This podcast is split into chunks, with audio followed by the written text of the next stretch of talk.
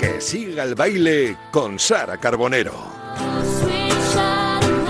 Y tenía yo ganas de retomar ese baile con Sara Carbonero aquí en T4 en Radio Marca. Sara, buenas tardes. Muy buenas tardes, Vicente. Yo también, ¿eh? de escuchar la, la sintonía y de estar Sí. cerquita de ti. Estamos muy bien, la verdad que está- está- te veo radiante, te veo contenta, te veo feliz, Bueno. te veo guapa y te veo bien acompañada hoy. No se puede pedir más, una tarde maravillosa. Muchas gracias. La verdad es que no. Yo estoy muy contenta por tener hoy en el estudio a una, a una amiga, una mujer a la que yo sigo desde hace mucho tiempo. Admiro, una mujer muy talentosa, muy sensible, que es eh, poeta, escritora, filóloga y traductora literaria en esta semana del libro, ¿no? Maravillosa. Sabes que aquí somos súper Sí. amantes de la lectura siempre, pero hoy Elvira Sastre, muy buenas tardes. ¿Qué tal? ¿Cómo estáis? Estamos Buenas tardes, por fin contigo y te quería preguntar cómo, cómo estás después de, bueno, pues de la pandemia en estos tiempos Sí. tan, tan raros. ¿Crees que es una buena época para, para la lectura? Sí, yo creo que, que siempre, siempre lo ha sido, eh, porque al final la lectura es, es uno de esos momentos íntimos que buscamos con, con uno mismo, que nos hacen sentir mejor, que nos dan bienestar, que nos ayudan a desconectar, a imaginar, a salir un poco del mundo que nos rodea.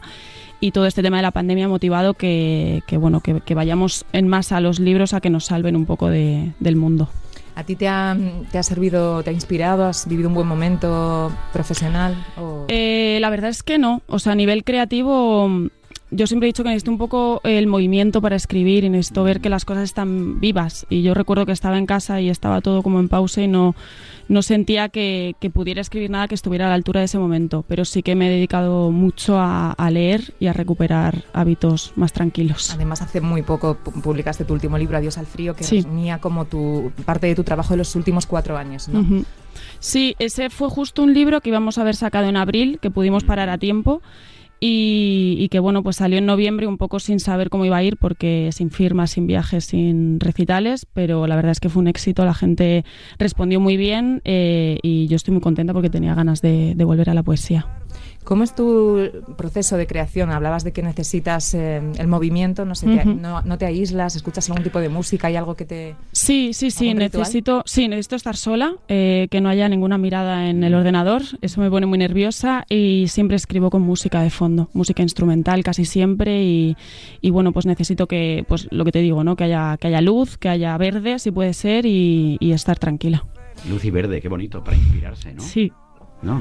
mm, luz natural y Claro. que es naturaleza. sí, sí, sí, la verdad, o sea, es que eso es, es un ambiente que yo creo que ahí fluye todo. Buscando documentación ¿no? sobre, sobre tu trayectoria, eh, leímos que ganaste un premio literario, el premio mm, Emiliano Barral, con un relato llamado Saudade. Sí. que Es una de mis palabras preferidas de siempre. y- Sí, ah, ahí era, era muy pequeñita, estaba en el instituto y, y me presenté al concurso y, y recuerdo que, que había descubierto esa palabra eh, estudiando a Rosalía de Castro ujú. Y, y me encantó. Entonces, de repente era una palabra que resumía cosas que yo estaba sintiendo en ese momento y que no, no sabía ponerles nombre. Y entonces eso se convirtió, de hecho, firmaba muchos textos en el blog que empecé con, con esa palabra y bueno, pues tuve esa suerte. Rosalía de Castro te inspira, por ejemplo. En su momento, cuando yo estaba estudiando, eh, más que Rosalía de Castro fue Becker, eh, porque de repente yo descubrí una poesía que entendía. Y, mm, y bueno, con no sé cuántos años tenía ese momento, pero 12, 13, 14, eh, de repente dar con una poesía que entiendes en el instituto es complicado, porque siempre se tira Sí. mucho de clásicos. Y yo de repente pues vi que había alguien que estaba escribiendo cosas que a mí me estaban pasando. eh, me- nombre, ¿no? Exacto, me sentí muy comprendida y, y fue ahí donde empezó todo. Ahí empezó todo. Te iba a preguntar desde qué edad Sí. recuerdas esa mm, pasión, esa vocación tuya. Pues eh, por la lectura desde niña, porque en mi casa mis padres leen muchísimo, yo me he criado entre libros y, y creo que cuando eso pasa pues es todo más natural y, y fluye mejor. Y por la poesía en particular pues fue cuando descubrí a Becker y vi que había otra manera de contar las cosas, también es la época de la adolescencia, empiezas a sentir cosas por primera vez, no entiendes bien lo que te pasa y a mí me dio la vida, la verdad, y hasta ahora. Tampoco entiendes cuando pasa el tiempo, tampoco la sigues. sin entender. Hay muchas cosas que uno no termina de entender. Eso también es Eso verdad. es verdad. Incógnitas. Y oye, ¿cómo llevas que mm, de repente la revista Forbes te saque como una de las 100 personas más creativas? ¿Cómo, Pues ha sido todo muy progresivo. sí, tu- ha sido progresivo. Eh, yo hay ciertas cosas que me pasan que, mm, que las vivo un poco como si fuera, no sé, como, si- como si las estuviera viendo desde otra perspectiva, ¿no? Como si estuviera afuera y lo viera desde lejos y fuera como a esa chica le están pasando esas cosas, pero no soy yo. Creo que es una manera que, que he adoptado para, mm, digamos, vivir todo esto de una manera un poco más sana y no dejarme llevar tampoco por, por esos títulos tan rimbombantes, pero bueno, con mucho agradecimiento siempre porque, porque es bonito que, que te premien y que te reconozcan y que valoren tu trabajo. Joder, qué Forbes, ¿eh? Cuidado con ese asunto, ¿eh? Por eso, y, y le iba a preguntar si se puede asimilar todo esto bien, lo que te Y está tan pasando joven. en los últimos Porque eres muy joven. Sí, cada vez menos, pero sí, sí. Eh, sí, bueno, yo es que al final le tengo mucho respeto a, a las palabras y a la literatura, entonces no, no puede ser de otra manera. Eh, yo al final escribo libros y lo que le gusta a la gente es lo que yo escribo, no, no soy yo, o sea, son las palabras, son mis libros y eso es algo que no pierdo de vista. Eh, los reconocimientos que dan, pues los agradezco porque es verdad que motivan, porque al final eh, el de escritor es un oficio muy solitario y, y lleno de inseguridades y es bonito que, que haya alguien ahí que sepa que te respalde, pero al final lo que importa son las palabras. Hablando de juventud, decía Vicente, tú recorres muchos institutos con ese proyecto Encuentros Literarios. ¿Cómo Sí. ves la relación de la juventud y la lectura? Yo la veo muy bien, la gente es muy negativa, pero yo lo que me he encontrado es eh, gente que me recuerda mucho a mí cuando era adolescente y que quizá yo en mi grupo de amigos no tenía gente que fuera así. Y ahora son incluso los propios alumnos los que piden a sus profesoras que lleven a, a ciertos autores eh, de poesía, que quieren leerlos. Y me he encontrado con, con muchos maestros y maestras que me dicen, eh, es la primera vez que que eh, encargo un libro para que lean y ya lo tienen. Entonces eso es, es bonito, yo creo que estamos en un buen momento. ¿Qué tiene la poesía para ti que no tenga otro género literario? Porque Yo creo que es, eh, que es el género que, que trata las emociones de una manera más pura. Eh, al final eh, la poesía es un lenguaje emocional, eh, nos cuenta las cosas que nos pasan, nos ayuda a hacer preguntas si no descubrimos lo que sucede y, y es algo muy íntimo. Al final es el que lee poesía está haciendo un ejercicio muy íntimo y el que la escribe también y al final eso hace que, que sea algo común entre mucha gente ¿no? y que sientas ese agradecimiento como lector cuando lees un poema de alguien que te está contando algo que te pasa. A mí me alegra mucho ver que, como dices, eh, parece como que hay futuro, ¿no? Es que parece que la Sí. juventud de ahora no... Sí, bueno. O pasa que, claro, luego salen ejemplos o vemos imágenes o sacan unos chavales que les preguntas cualquier cosa y no Mm. saben de dónde vienen ni a dónde vamos. Bueno, ¿no? porque siempre vende más lo negativo, siempre lo decimos, Es verdad, ¿no? pero luego parece que generalizamos y decimos, bueno, todos los niños son unos zotes, ¿no? Sí, No, sí, bueno, tampoco, yo es que yo la generación que pertenezco hemos crecido un poco con eso, ¿no? O sea, es cierto que, que ni tan mucho ni tan poco. También se nota los que hemos crecido a lo mejor un poco más envueltos en una burbuja, eh, que nos han protegido demasiado y nos han hecho creernos muy especiales y de repente sales al mundo real y, y te das la leche y ves que las cosas no son así y luego tienes que gestionar un poco toda la frustración. Entonces creo que, que ni somos tan especiales ni somos tan zoquetes. O sea, hay un punto medio de gente muy válida. Eh, yo estoy muy tranquila porque veo las generaciones que vienen, veo a mi prima pequeña, por ejemplo, Ujú.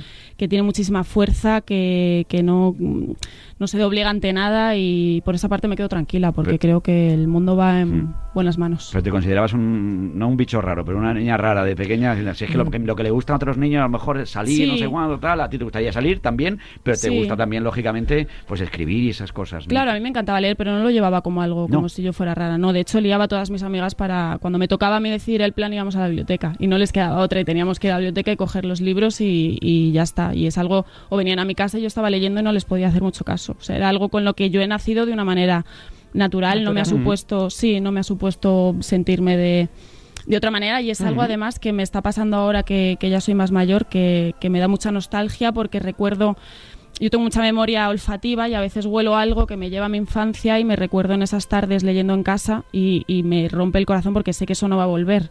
Yo puedo leer el mismo libro en la misma casa, pero sé que, que la cabeza ya es distinta, entonces eso es verdad que es algo con lo que estoy... eso es muy saudade. Sí, totalmente. Sí. ¿Y cómo llevas que te lean en un... Al final, ¿soñabas algún día con que tus libros se iban a leer en otros países? Porque, por ejemplo, Baluarte me parece que fue uno de los libros más vendidos, no solo en España, Sí. también en México, Argentina, Colombia. Sí, la verdad es que bueno, lo del el mundo latinoamericano no me lo Sí. esperaba para nada, pero es algo es algo que hay que verlo. O sea, el, el fenómeno que hay allí, eh, la cultura que hay allí, es eh, nos, nos pasan por encima mil veces. eh, tienen un amor y un respeto por las letras que es alucinante. Y, y a mí me han recibido allí de una manera muy bonita, muy cariñosa, están muy pendientes. Hay países en los que no están mis libros, pero aún así me siguen, están pendientes de, de- de lo que hago, de cuándo voy. Eh, yo creo que, que casi lleno más allí los recitales que aquí en España. Eh, y hay gente a lo mejor que no tiene para irse de vacaciones, pero que gasta su, su dinero en una entrada, en un, en un boleto para ir a, a un recital nuestro. Entonces es algo muy emocionante y que a mí como autora me haya impulsado y me ha ayudado mucho.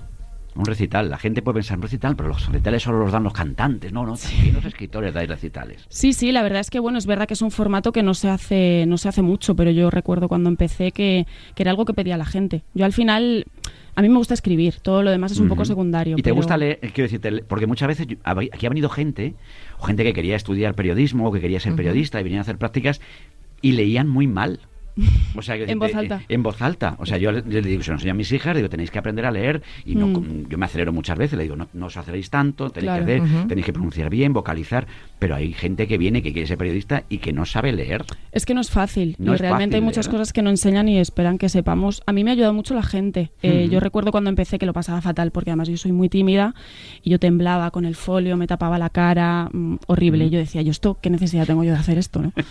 Pero claro, luego es verdad que la gente te impulsa, a mí me dan muchísimos consejos cuando empecé, te hacen sentir más seguro y, y al final le acabas pillando un poco el truco y te, y te gusta, pero hay que formarse. Mm. Es muy bonito. Es, es- el otro día compartimos un proyecto Sí. con. No coincidimos, pero estuvimos las Mm. dos recitando un- unos poemas de Marwan, de su último libro, Una mujer en la garganta, que vino Sí, aquí también vino a presentar. presentarlo. Y para mí era la primera vez y, y es verdad que yo era un poco escéptica ¿no? con esto de, oye, a mí me gusta leer y leer del papel, pero lo hacéis tan bonito con esa Mm. música que además eh, no se suele soléis poner de fondo Sí. y, y demás que, que Envuelve que es el- mucho, sí creo que al, envuelve y que al lector le, le gusta realmente Sí. ¿no? Eh, Sí, sí, yo siempre he dicho que hasta si lees la lista de la compra con música de fondo queda bonito y, y es una manera de, de llegar al público. Al final, eh, la música y la poesía son dos artes distintas, pero cuando se juntan, pues se crea ahí como algo que, que conecta muchísimo. Y, y yo en los recitales lo veo, ¿no? Que al final eh, estoy yo con un papel o con un libro en un escenario y puede haber 900.000 personas en, en las butacas que están todas en silencio y no se escucha absolutamente nada. Entonces conseguir eso es, es muy mágico, la verdad. Ahora que hablas de música y poesía, vamos a mm, tenemos un mensaje de una persona que precisamente compaginó esto contigo, ¿verdad? Y Sí. nos ha grabado una cosita. Vamos a escuchar. Hola a todos, es un placer saludaros y me llamo Andrés y soy cantautor y cuento con la mm, palabra más prodigiosa de este país, espero que no ofender a nadie con mis palabras, que es la de Elvira Sastre. Entonces mm, se me ocurrió en un avión, en un estado un poco peligroso, un proyecto llamado Desordenados, que es su poesía y mis canciones, y nada, se llenó el Wizzing. Y te mando un abrazo, Elvira, porque creo que eres vecina mía ahora y no me llamaste ni una sola vez para tomar un café. Yo te quiero mucho, pero yo creo que tú a mí no. Y bueno, voy a cortar el audio ya. Un beso enorme. Soy Andrés. Personaje. Andrés Suárez, personaje. Personaje tremendo Amigo. y muy importante en mi vida personal y profesional. La verdad es, es, es un hombre bueno y al final los hombres buenos traen cosas buenas siempre. En bonito. 2019 hacéis ese proyecto Desordenados del, del que él hablaba, ¿no? Sí. Y llenasteis el Wizzing con 4.000 personas. Sí, eso fue, eso fue increíble, la verdad. Además es que ya lo recuerdo como lo, lo que pasó antes de la pandemia, entonces como Ujú. que lo vivo todavía de una manera Ya. más intensa. Eh, fue una locura que, como él ha dicho, se, se le ocurrió a él, me lo propuso, como él sabe que le digo que sí a todo siempre. Eh, pues de repente de un día a otro me viene ese escenario. eh, yo creo que el subidón de energía que tuve allí eh, no lo volveré a tener en mi vida. O sea, fue porque al final recibes, cuando estás en un escenario y tienes público que está deseando verte, que además es una situación fácil, ¿no? O sea, hay nervios, pero en verdad sabes que la gente que está ahí quiere verte.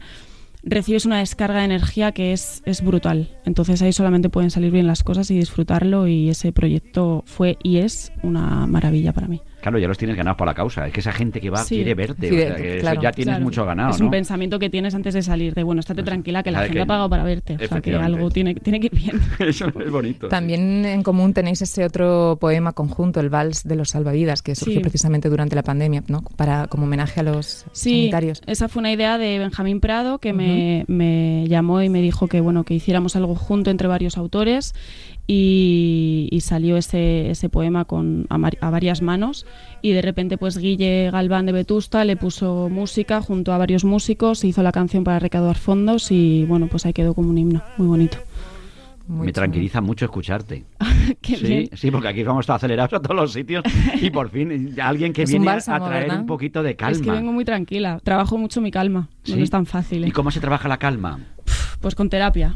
la verdad, Ah, yo sí. voy a sí, yo voy a terapia con mi psicóloga que es la que la que me da la luz por dentro y es la que consigue este estado un poco zen. Mm. Si no la cabeza no para. No pasa nada por ir al psicólogo, ¿eh? No Cuidado, pasa, es que- pasa, es- pasan cosas maravillosas. Efectivamente, Sí, es que mucha gente parece como le dije, me vieras, tengo que ir al psicólogo. No, no pasa no. nada. No, a mí me ha dado la vida y yo tuve una época en la que me negaba no porque no quisiera, sino porque yo decía, bueno, yo no, no quiero hablar con nadie, yo ya mis cosas las escribo. De hecho, de, de un momento en el que debía haber ido que lo pasé muy mal, escribí un libro y me ayudó. Pero muchas cosas se quedan y se estancan y tú no eres consciente. De hecho, yo me estoy dando cuenta ahora en terapia que hay cosas que yo pensaba que yo llevaba perfectamente y que no eran un problema para mí. De repente pasas así de soslayo por ellas y, y la psicóloga dice, "Eh, quieta ahí, que eso, eso que has dicho que, que es, vamos a verlo. Y de repente dices, joder, Pues es pues sí, había algo ahí. ¿Qué te da miedo? ¿Qué me da miedo? Eh, pues yo creo que, que hablando de perder la calma, eh, la ansiedad, yo sufro de, de ansiedad, he sufrido, he tenido pocas muy chungas de ansiedad y es un estado que me parece, o sea, que es, es miedo puro, a no saber qué te está pasando, qué te puede pasar, por qué te pasa, cómo sales de ahí y es un estado que, que me da mucho pánico, por eso trabajo mucho para controlarlo. Qué bueno. Hablabas antes de Guille Galván, en general Vetusta Morla, está muy, Sí. su música está muy ligada a ti, ¿verdad? Sí, la verdad es que, bueno, eh, sobre todo Guille confió en mí para, para traducir sus letras al inglés cuando fueron a grabar fuera y necesitaban tenerlas eh, traducidas y, y, bueno, me hicieron ahí una prueba, les gustó y a partir de ahí pues hemos desarrollado una relación muy bonita y, y es un grupo maravilloso. Es como, como Andrés, es gente muy, muy, Muy, buena. ¿Y muy qué es lo que más te gusta de, de tu labor como traductora? Pues es, yo creo que de todo lo que hago, lo más complicado sin duda, eh, lo menos valorado también, porque la figura del traductor y la del traductor literario está horriblemente mal pagada, Mm. eh, muy invisibilizada y no nos damos cuenta de que si no hubieran traductores, eh, pues ya, ya no digo ahora, ¿no? Pero autores clásicos no habrían podido leer a otros Sin duda. autores. Eh, Shakespeare nunca habría llegado aquí, por ejemplo, entonces nos habríamos perdido un montón de cosas en muchos géneros artísticos. A mí me encanta porque todo lo que me suponga un reto me gusta, eh, trabajar con las palabras, manosearlas, cambiarlas y, y darles un poco de luz me, me motiva mucho. Y bueno, es difícil, eh, me exaspera muchísimo, pero me encanta, la verdad, no lo puedo evitar. Tú sabes que hace poco Elvira ha traducido el primer libro de poemas de Lana del Rey, ni más ni menos. Fíjate. Que se va. esconde Y eso, ese... eso mola. claro. Es que, Sí, que es esas guay. cositas son las que Es guarda guay. una luego, ¿no? En el- Sí, porque al final, como es poesía, estás viendo una parte muy íntima de alguien De la y- persona, y, claro. das un paso más allá de, de- de leerla. Es que estás metiéndote en su mundo y, y tienes que tener mucho cuidado y ser muy precisa para, para saber interpretar su palabra de la manera más fehaciente posible. Es verdad que, que es complicado cuando uno es, es también poeta porque hay veces que dices, pues yo esto lo pondría de esta manera, pero ahí tienes que, que tener tu disfraz de traductor y no dejarte llevar, pero... Pero es bonito porque entras en su mundo. Me pasó, sobre todo tuve una conexión muy especial cuando traduje a Oscar Wilde, porque descubrí un autor que yo tenía una faceta que no conocía y más en sus poemas que no son tan, tan conocidos y, y sentí un, no sé, una conexión como si eso formara parte del destino que yo llegara a traducir sus poemas y fue muy bonito. Le quedó guay. Es que tenía que- si no lo suelto, no. Si no lo suelto, no paro. ya, me, ya me conoces. Oye, cuando a mí, ¿sabes? Cuando tengo ansiedad y esas cosas, yo me- a mí me encanta comer aceitunas. Ay, A ti creo que también. A mí las desayuno, vamos, Ay, me encantan. favor. Es que es lo es- mejor que existe. ¿A que sí? Pero es, ¿De las, ¿Cuáles son las tuyas? La... Aceitunas Aguedo. Es que las tienen en Sí, Extremadura y ¿qué las venden en? Segovia, en la frutería Matesanz, que lo voy a decir, que luego me dicen que no lo digo y siempre me guardan latas de 8 kilos y, y hago que mis padres me las traigan o voy yo a por ellas. Es que son deliciosas, te lo juro. Me Me, encanta. encantan. A dedo. Lo vamos a apuntar. No, vamos a apuntarlo esto, ¿eh? Aguedo, Aguedo. Creo que también Ah. tienes eh, adoración, eh, mucho más que por las aceitunas, incluso por tus abuelos, ¿no? Por- Sí, sí, sí. Y además más ahora que, que casi no les, no les veo. Hacemos mucha videollamada y tal, pero... Mm. Pero es verdad que bueno, yo creo que ahora mismo estamos en un momento muy triste para nuestros mayores y, y algunos están muy abandonados y han pasado cosas muy feas. Y eso me hace todavía pues pasarlo un poco peor o estar más sensible con ese tema. Les echo mucho de menos, pero bueno, sé que están bien cuidados. Son los grandes damnificados de esta Sí, historia. sí, sí, sí, desde luego. No, como son mayores, no, pero ahora. Claro, y Es ya lo eran los- de antes también, Sí. ya lo eran de antes. Si te hablamos de la peña El Chorro, ¿qué te recuerda eso? Ahí ya el sector segoviano empieza a aparecer, La ¿eh? peña, el chorro. Eh, pues mi infancia con, con mis primas y mi hermana, con Julia, Isabel y mi hermana Irene, eh, y con mi abuela Sote, eh, que nos íbamos por ahí a comer tortilla, a jugar a las cartas, teníamos un, un traje, es una época maravillosa, nos picaban un montón de avispas, Sí. pero lo pasábamos bien. Ma- decías un día que Madrid te mata en uno de... Sí. el- Sí. ¿Segovia te mata? ¿A que no te puede matar Segovia? Segovia me revive. Ah, que sí. Segovia me Digo, revive. Es que mi madre era segoviana, sí, digo, eso nos une mucho. Cuando vuelvo es como respirar otra vez. Es diferente, es otra historia. Sí, no, no, sé para qué están los semáforos puestos en Segovia. ¿Cómo Porque te- Tampoco los respetábamos. Yo recuerdo yo que íbamos allí con los semáforos. Es, una, es otro ritmo de vida, es otra. Sí, historia. sí, Esto es una locura. ¿Te sigue matando Madrid, por cierto? Eh, me mata, pero de una buena manera. Yo creo que a veces es necesario morir un poco para volver a vivir. Qué bonito eso. Eso no lo voy a apuntar. mira, yo no lo he dicho. ¿eh? Sara, dale. Te estabas cómoda con escribiendo artículos, ¿verdad? En este caso para un Sí, la verdad es Mm. que sí, y me pilló además justo en, en la pandemia que decía antes que no, que no tenía mucha creatividad a la hora de escribir, pero los artículos me, me obligaban de alguna manera a estar en contacto con las palabras y creo que es un formato que me permite contar otras cosas que no puedo contar en poesía, que no puedo contar en narrativa y, y de pronto pues en un medio sí, ¿no? Porque me daban esa libertad de hablar de lo que yo quisiera y, y cuando eso pasa pues es muy bonito. ¿Y el blog? Relocos y recuerdos. El blog, pues ahí lo tengo todavía ahí medio activo. Es verdad que hace tiempo que no subo cosas, pero, mm, pero para mí fue un poco el caldo de cultivo de todo, eh, sobre todo a nivel, a nivel de gente, porque yo allí conocí a, mucha, a muchas personas que anónimas que, que me empezaron a leer, eh, éramos muy poquitos y me animaban a seguir haciéndolo. Y de hecho recuerdo uno de ellos que era un profesor de, mm, de Galicia, no sé dónde era, y, y que me dijo que probara el verso, porque yo antes escribía como textos en prosa. Y yo recuerdo que dije, no, ¿cómo voy a escribir un poema? Un poema es algo muy complicado. Y me picó ahí un poco y, y ahí empecé y luego no lo dejé. O sea que para mí es, es un lugar muy mágico. Y si tuvieras que escribir sobre deporte, ¿de qué deporte escribirías? Yo es que fui muy fuerofa del fútbol, Sí. pero echaba la quiniela y todo. Sí. Sí, pero lo pasé muy mal. Entonces lo dejé porque Lo sufría mucho. mal, ¿Por qué Sí. sufrías?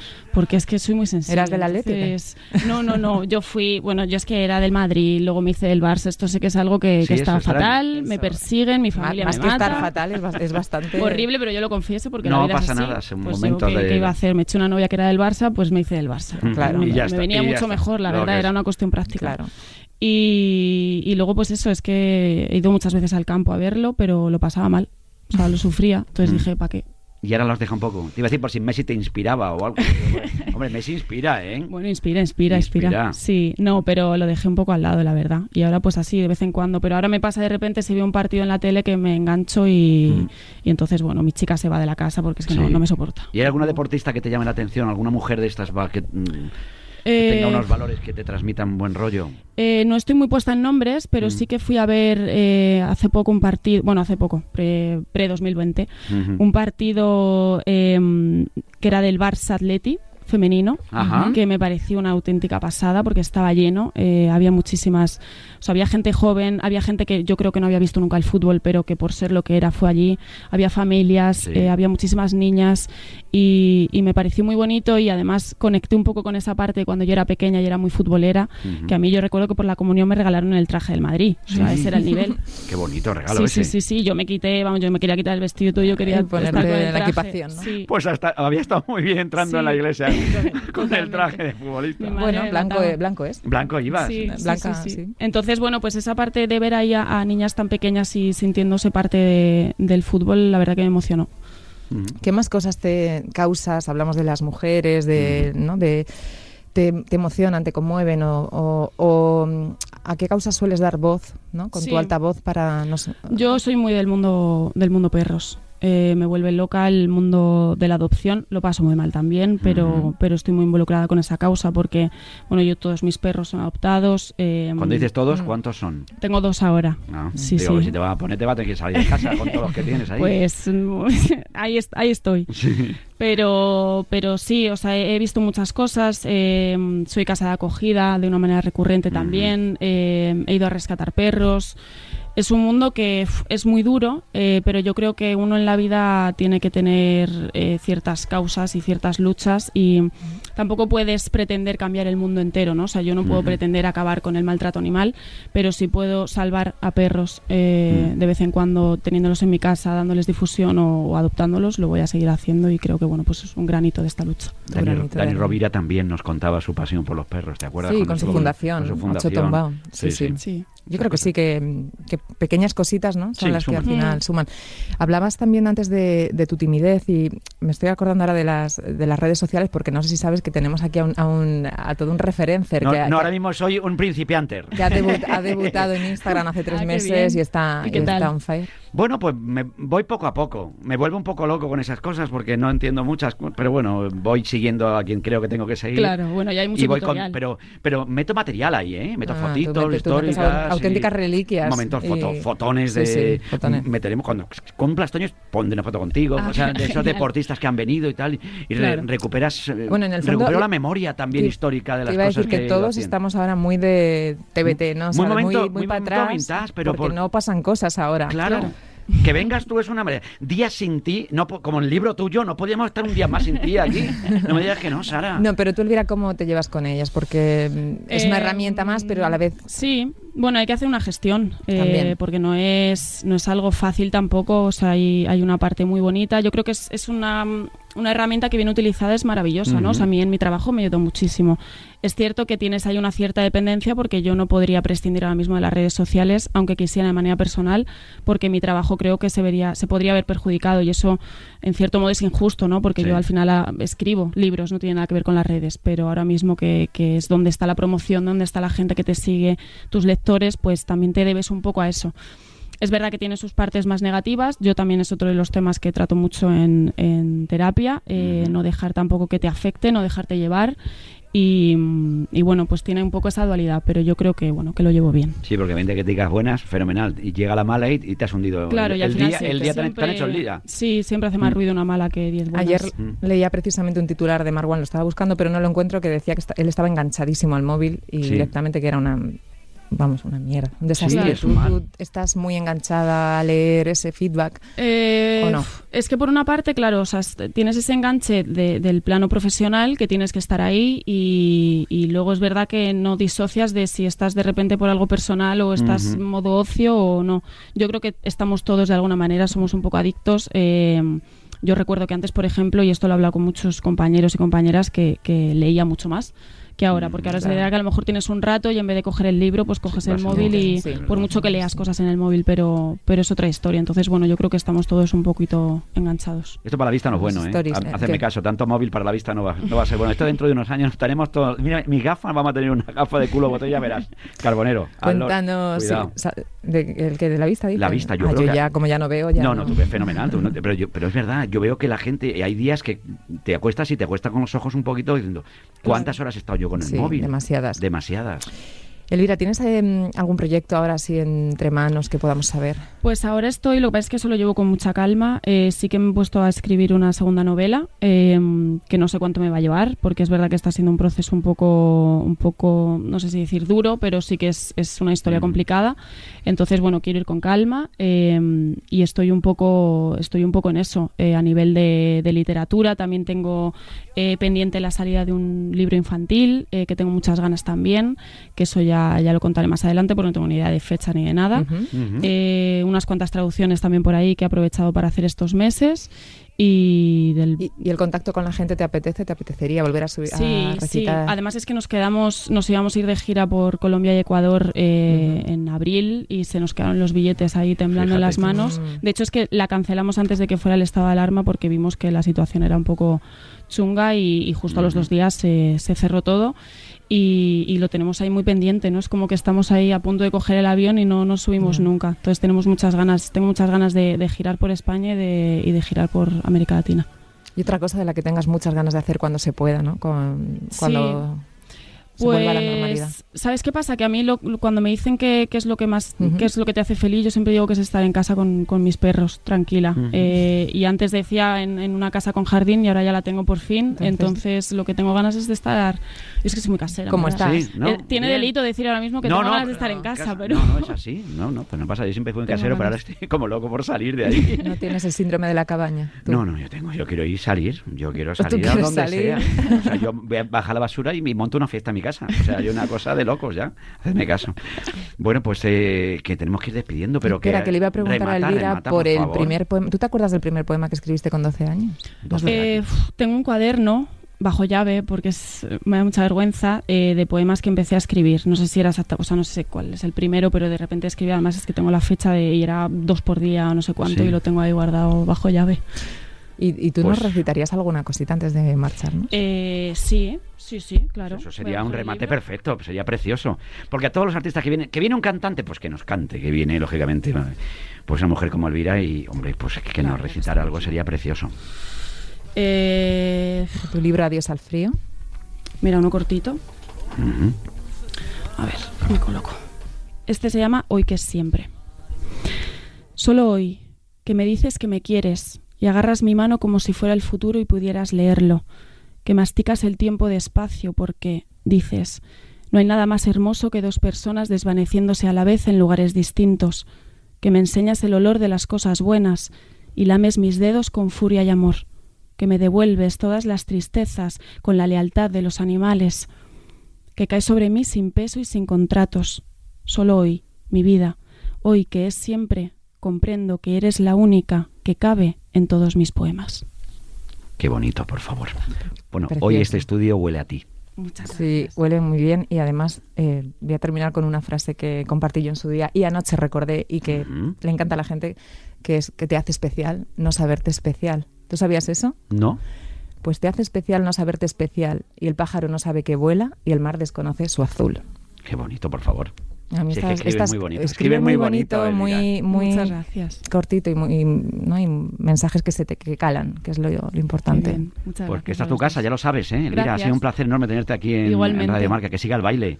Que siga el baile. que Que siga el baile, naturalmente. que Sí, sí. que sea lento como hoy que ha sido Hoy ha sido un baile lento, que nos ha venido bien para relajarnos, porque Sí, para llevamos, una- bajar. llevamos un día con la Superliga. Sobre chica. todo tú, muy acelerado. Yo estoy Estás acelerado desde que he llegado. Hay que frenar. Hay que frenar un poquito, desde luego que sí. Gracias, Elvira. A vosotros. Gracias, Sara. El jueves El más. jueves más. ¿eh? No sé si mejor, está complicado. Complicado, complicado. complicado. besito. Gracias. Estamos en T4, estamos en Radio Marca. Que siga el baile con Sara Carbonero.